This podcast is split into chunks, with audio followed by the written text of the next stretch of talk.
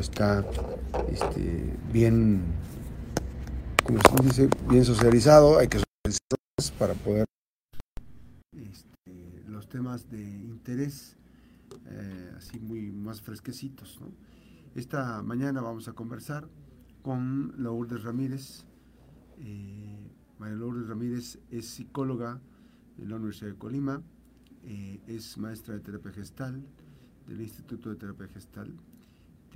Actualmente es psicóloga de la Unidad para la Atención a la Discriminación y la Violencia de Género en la Universidad de Colima, máxima casa de estudios. Y hay un tema importante que hoy vamos a conversar, precisamente sobre eh, cómo prevenir la violencia en el noviazgo. ¿Cómo está? Hola, muy buenos días, Max. Muchísimas gracias por la invitación. Gracias. mira, quiero comentarte que desde la Universidad de Colima eh, se está trabajando arduamente para prevenir la violencia. Eh, la universidad tiene la intención de que exista para la comunidad universitaria espacios libres de violencia. Este acto es, es muy intenso, es, es producto también de varias instancias que previenen, atienden y también sancionan la violencia. Desde la Oficina de Abogacía General, la unidad de género, nosotros nos, nosotros nos encargamos de recibir justamente las quejas de las personas que son víctimas de violencia. Estas personas llegan y hemos observado que llegan con esta sensación de se me hace que no es para mm. tanto. Eh, tenemos oportunidad también de compartir espacios y, recibir a personas que también son señaladas como generadoras de violencia. Esta interacción nos ha permitido identificar que la, normalización de la violencia y el romantizar la, la violencia de esta manera también ha provocado que los chicos se metan en ella sin tener esa conciencia, ¿sabes? Entonces, ¿qué es lo que nosotros hicimos? Dijimos, tenemos que llegar a ellos. ¿Qué es lo que implementamos? Bueno, a, partir del 14 de febrero de este año empezamos a implementar charlas. Hemos dado 14 charlas, hemos llegado a un total de 1.202 estudiantes, 1.122 estudiantes, a los cuales eh, hemos llevado las charlas y tenemos la intención que ellos aprendan a identificar signos y síntomas de la violencia para que ellos puedan tener relaciones más saludables en una interacción del buen trato y para, eh, para prevenir justamente la violencia. ¿Han detectado ustedes eh, escenarios de violencia dentro de la máxima casa de estudios? ¿Han detectado que que sí se están presentando estas cosas en los bachilleratos. Sí, definitivamente. Fíjate que desgraciadamente tenemos un contexto lleno de violencia. Mm. Podemos ver los medios de comunicación, mm, podemos ver las redes sociales, los videos, las canciones, más. Las canciones. las canciones. ¿Sabes qué es lo más triste? Que hemos encontrado que justamente dentro de los núcleos familiares existe también mucha violencia. Yo te entonces, entonces los jóvenes están replicando los comportamientos. Están replicando. Y yo te diría, papá, mamá, trata a tu hijo, a tu hija, como quieres que lo trate su pareja y el resto del mundo. Desgraciadamente, cuando los hijos se sienten no valorados, se sienten enjuiciados, se hacen críticas al cuerpo, ¿qué es lo que aprenden? Que es normal, que es normal y además se les está eh, también refutando el hecho de que, ay, eres una exagerada, ay, no es para tanto. Entonces, ¿qué es lo que pasa? Todos los seres humanos tenemos necesidad de relacionarnos, de que nos amen, de, de, ser integrados, ¿no? De formar familias, de formar noviazgos, de formar parejas. Pero ¿qué es lo que sucede? Que hemos visto que no existe la claridad de qué es lo que quieren los adolescentes y las adolescentes. Es, esto es, entran en relaciones eh, erótico-afectivas, que incluso no tiene nombre. Puede ser que se dé que, ok, vamos y tenemos nuestra primera ah, cita, ¿no? Estamos de quedantes. Y entonces en esta primera cita empezamos a tener esta interacción erótico-afectiva que incluso a veces da paso a las relaciones sexuales. Y entonces, ¿qué crees? Que pasan tres o cuatro meses y entonces te pregunto, oye, ¿y qué somos? Mm. Y entonces te dicen, pues, pues, pues nada, pues somos amigos. Mm. Dicen, no, no, espérate, es que, es que somos novios, porque hacemos todo lo que somos novios. Y dicen, no, no, no. Mira, yo no estoy aquí enjuiciando si es bueno o es malo tener un frío, ser amigobios o ser amantes. Aquí lo que yo te preguntaría es, ¿estás listo? ¿Estás lista para eso? ¿Sabes la magnitud del ser o estar en una relación así? Porque implica no poder hacer reclamos, no poder eh, estar a la vista de todo mundo. Y entonces esa necesidad de que ya, de que ya me digas, ahora sí que, que queremos tener algo, eh, empiezas a darte como esta sensación de que voy a hacer todo lo que tú quieras para que me tomes en cuenta. Esto no se da solamente en las relaciones abiertas, se da también en las relaciones de noviazgo, por este miedo, y por este miedo, Max, de ser abandonados. Sí, además, bueno, este, esa parte que dices tú, que estamos normalizando la violencia, eh, me parece pues, muy, grave el tema de que mm, vayamos avanzando, o sea, se ha descubierto esta parte de socializar, ¿no? Para evitar y no te calles y, no, no, este, no permitas la violencia, pero por otro lado, eh, los escenarios de replicación se están replicando mucho más, o sea, entonces no estamos logrando este, que el objetivo, que el mensaje esté llegando a, como tenga que llegar y que se transforme el pensamiento. Eh, por eso es la importancia de socializar claro, información. Claro, y sobre todo eh, saber identificar, espérate, que te revise el celular, que te den un, un empujón, que te jalen el pelo, te dicen, ay, espérate, pero no me lo dio fuerte, o sea, ni siquiera me dejó morete espérate, es que estaba enojado. Es, que, yo también lo empujé, y, se justifica. Exactamente, y es que ahorita los chicos y las chicas tienen una interacción violenta. Sí, sí, ya, se hablan más, este, fuertemente. ¿no? esa parte que además caen los límites de... Eh, en las, las, fronteras de poder faltarse mucho más al respeto físicamente, ¿no? Exactamente. Es que yo también lo cacheteé, yo también esto, yo también le reclamé, yo estoy mal, o sea, entonces esas cosas no. Y es que te digo palabras antisonantes de manera natural, entonces cuando me enojo, pues te la digo más fuerte y además le agrego un golpe, ¿no? Entonces, aquí el punto es que tendríamos primeramente que tener muy claro para qué nos vamos a relacionar en pareja, ¿no? Y que tendríamos que también muy claro qué es lo que buscamos y sobre todo con quién nos vamos a relacionar. Yo les diría a las a los chicos, a las chicas que quieren tener una relación de pareja, y no solamente a los chicos, también a los adultos, ¿eh? es que, que, mires a la persona como es en otros contextos. Mira cómo es con sus padres, con sus hermanas, mira cómo se relaciona con la persona que llega a limpiar el, el limpiabrisas, a la persona que te atiende en el restaurante. Es ve identificando cómo trata a los animales. Es. si es violento, es, violenta, es cuidado. Después la violencia que él ejerce o ella ejerce con las demás personas la va a ejercer contigo. Lourdes, ¿dónde está la ausencia de esa parte? Por ejemplo, ¿es la, ¿es ausencia de los padres? de socializar, de comentar, de adelantarnos y decir, a ver hijo, tú vas a empezar en esta etapa de tu vida a relacionarte con las mujeres, puedes sentir emociones, tales cosas, o, cierta atracción. ¿Quién, ¿Quién está faltando ahí?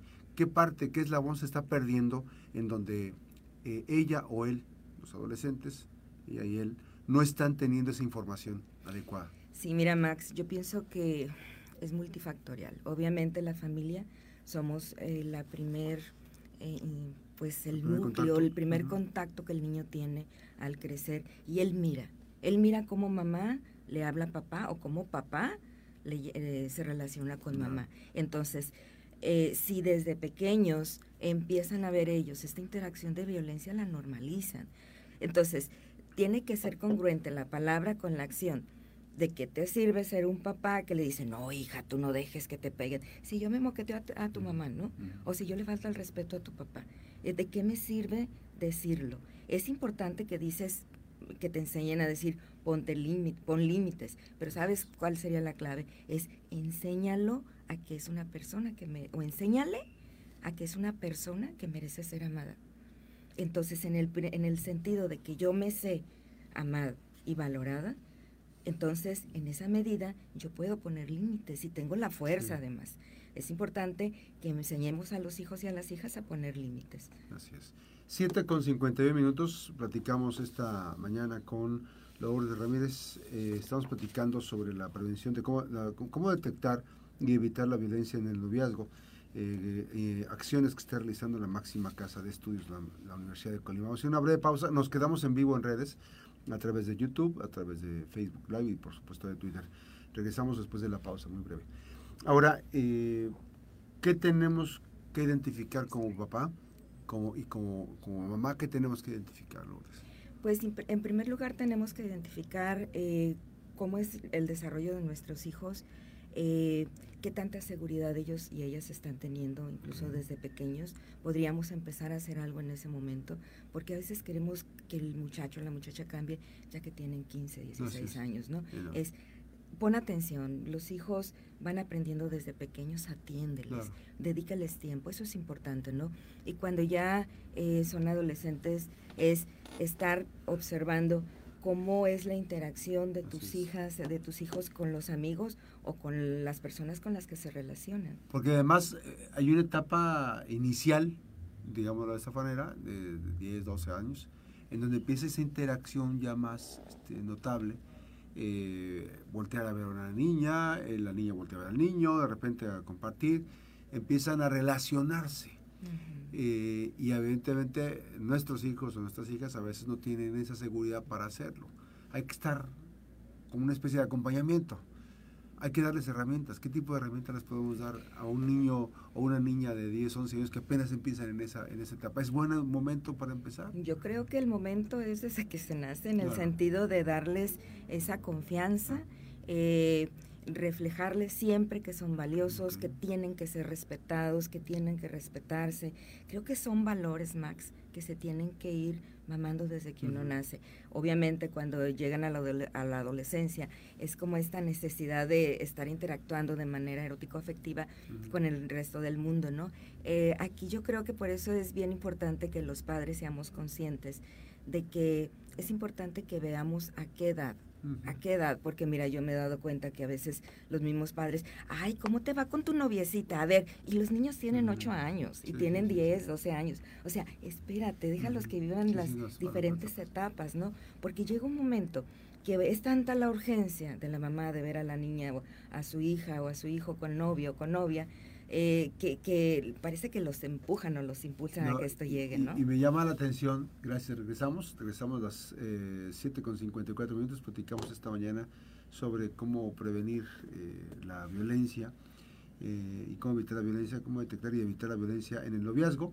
está con nosotros Lourdes Ramírez, María Lourdes Ramírez, ella es, está, psicóloga en la unidad de, para la atención a la discriminación y la violencia de género en la Universidad de Colima y que eh, pues bueno, están dando charlas eh, para socializar estos temas y para llevar a cabo estos en la unidad para la atención de la discriminación y la violencia de género en la Universidad de Colima. Es un grupo de eh, académicos y expertos en el tema.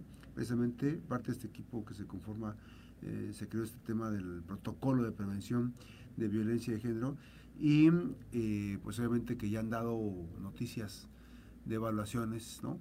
este, de violencia que han sido ejemplares.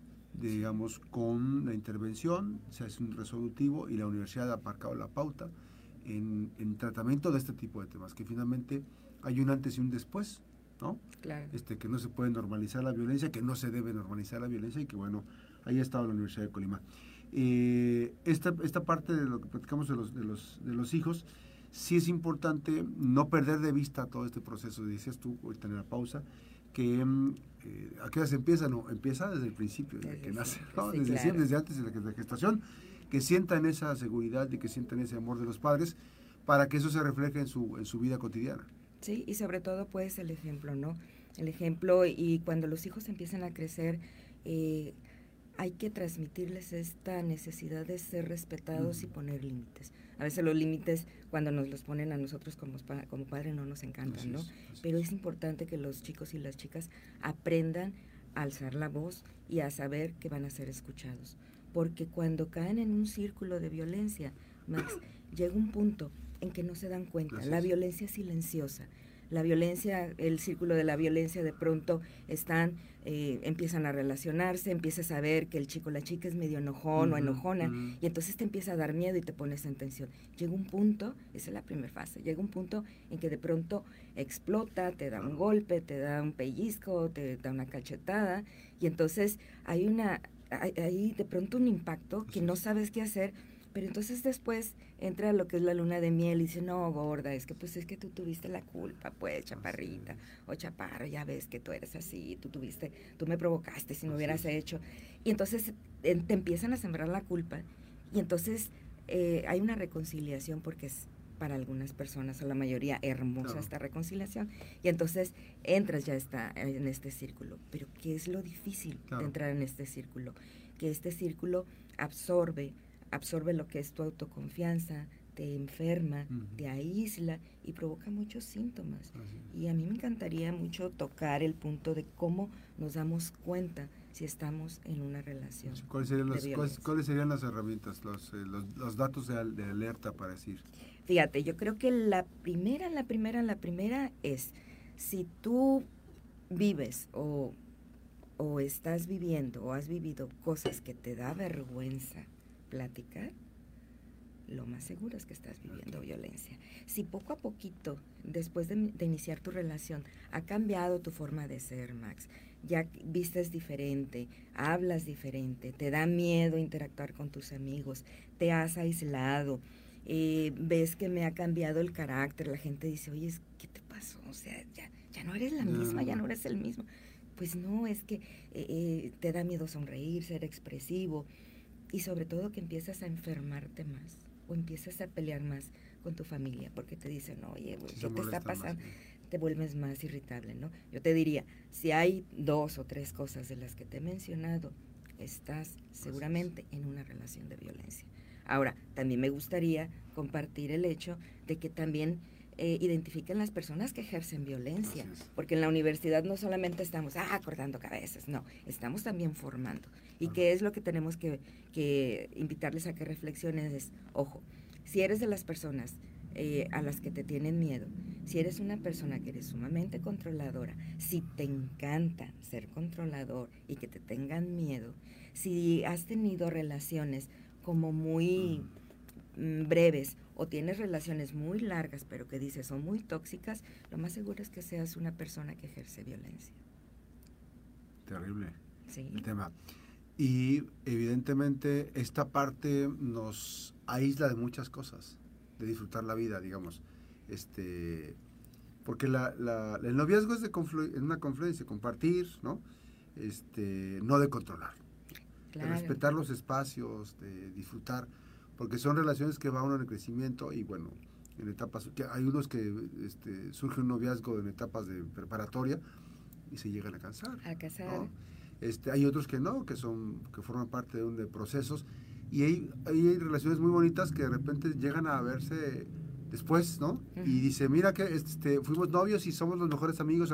hay, hay una parte muy interesante, pero este, no hay que provocar. Ahorita decías en la, pausa también se me estaba escapando, que decías no, que no nos surges a los padres de familia, y ahí cómo te va con tu novia, este, inducirles cosas que en etapas tempranas, pues no, ni siquiera están advirtiendo ellos que están viviendo, ¿no? O sea, ellos a lo mejor están viendo, sí me cae bien una niña, sí me cae bien un niño, es mi mejor amigo, ¿no? Es mi mejor amiga, pero finalmente dar ese tipo de, elementos para fortalecer la relación de amistad. ¿no? Sí, sobre todo este tema que te decía, en donde me ha tocado ver que los padres o las madres es, ¿cómo te va con tu noviecito? ¿Ya tienes novio en la escuela? ¿Ya tienes novio en el kinder? ¿no? O sea, ¿cómo les vas eh, creando en ellos esta urgencia de relacionarse.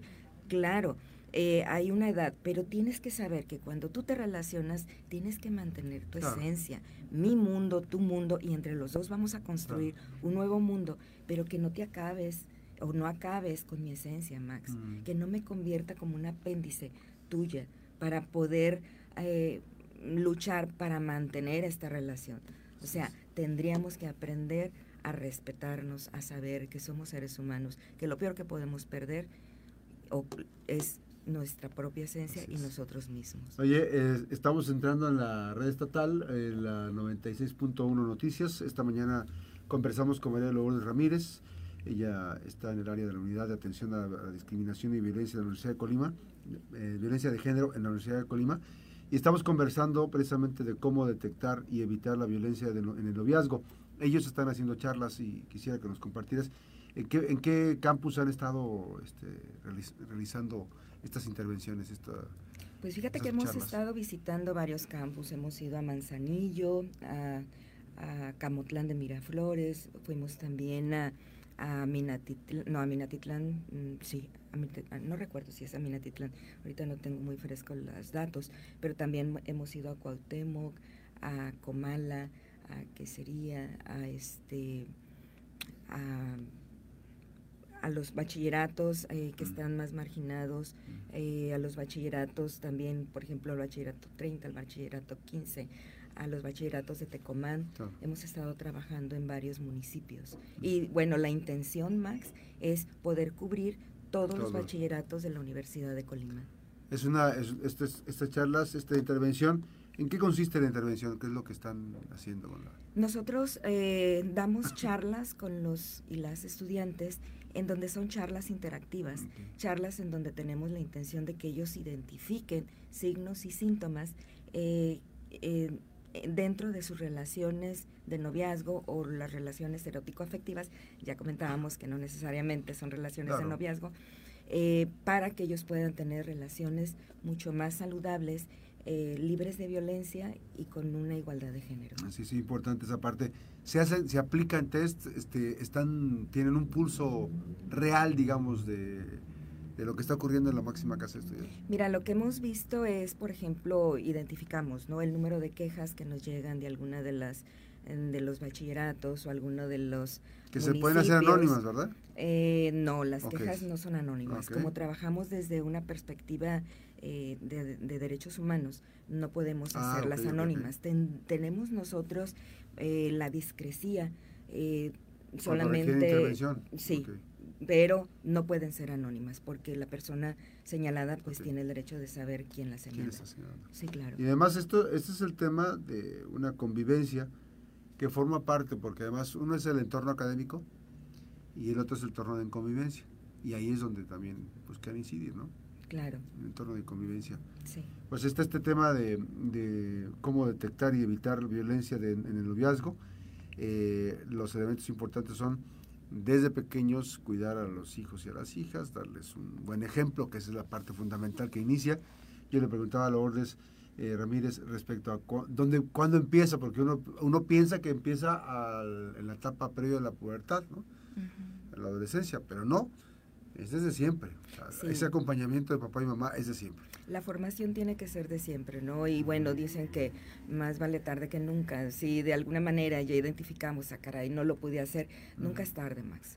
Es importante que nos demos cuenta que siempre hay un momento en que podemos hacer algo. Y yo creo que eso es lo más importante, porque salir de la violencia de género no es nada sencillo. En primer lugar, tendríamos que aprender a poner, primeramente, a identificarla, ¿no? Por eso es que vamos a los bachilleratos para que sepan que hay signos y síntomas que nos puede, que pueden ser indicadores, para que ellos finalmente cuando estén viviendo situaciones así le pongan nombre y sepan que estoy en una relación violenta. Sepa que no es que eres eh, celoso o me das golpecillos porque me quieres, no, es porque eres violento. Y entonces, o violenta, porque también se da también la violencia en las mujeres. Entonces, en este es, es mayor en los hombros, ¿eh? pero sí también se llega a dar en las, en las mujeres. Claro. Eh, pero para poderle poner nombre necesito saber. Y creo que eso es el trabajo más eh, primario de la, o, más fuerte de la prevención, el llevarles el conocimiento, que aprendas a identificarlo. Y en la casa también, pues, que a través de tu ejemplo le, le enseñes a tus hijos y a tus hijas a que tiene que ser respetado respetándole. Y una, este, digo, no, hay que, ya cuando se presentan los escenarios de violencia, hay, hay gentes que socializan, este, dale una segunda oportunidad, este, conozco algunos, ¿eh? que además es muy complicado porque pues, este, se convierten en personas muy violentas y ante eso pues no puedes dar un paso atrás. O sea, no es normal que vayan escalando los niveles de violencia. Y hay que tener muy específico aquí, bien cuidado todo el tema, de que no podemos tolerar, o sea, ningún tipo de violencia se debe tolerar. Así es, Max, porque fíjate cuando le decimos, dale una segunda oportunidad. ¿Sabes qué es lo triste? Es que la persona que ejerce la violencia ni siquiera te pidió la oportunidad. O sea, o a veces ni siquiera te la pide, o a veces él o ella ni siquiera tiene, quieren tener cambios. El, el anhelo, la fantasía es tuya, de que de alguna vez pueda llegar a cambiarle. Pero para que una persona logre trabajar con su violencia, tiene que ser él o ella quien tome la decisión de hacer algo. Gracias a María Lourdes Ramírez, eh, actualmente en la Unidad para la Atención a la Discriminación y la Violencia de Género en la Universidad de Colima. Gracias por esta charla y comentar pues que la importancia de recorrer en los diferentes campus, las diferentes escuelas, eh, especialmente precisamente para detectar y evitar la violencia de noviazgo, en la etapa del noviazgo. ¿no? Y obviamente que eh, esta parte eh, es un, un, compromiso de todos, ¿no? Este, padres de familia, adolescentes, estar bien enfocados. Sí, claro, y en todos los contextos. Así es checa qué es lo que ven tus hijos, checa qué es lo y que... además ahí están importando muchas cosas, muchos modelos a través de las plataformas digitales, a través de las diferentes este, redes sociales. Es muy importante saber qué consumen estos hijos para detectar. Y también los adolescentes, identificar la violencia y no ejercerla, sobre todo a través de redes sociales también se da mucho, como decíamos. Así es. Muchísimas gracias. gracias, gracias a ti por la invitación. Buenos días. Vamos a hacer una breve pausa. Las buenas noticias también son noticia. 8 con 8 minutos. Regresamos.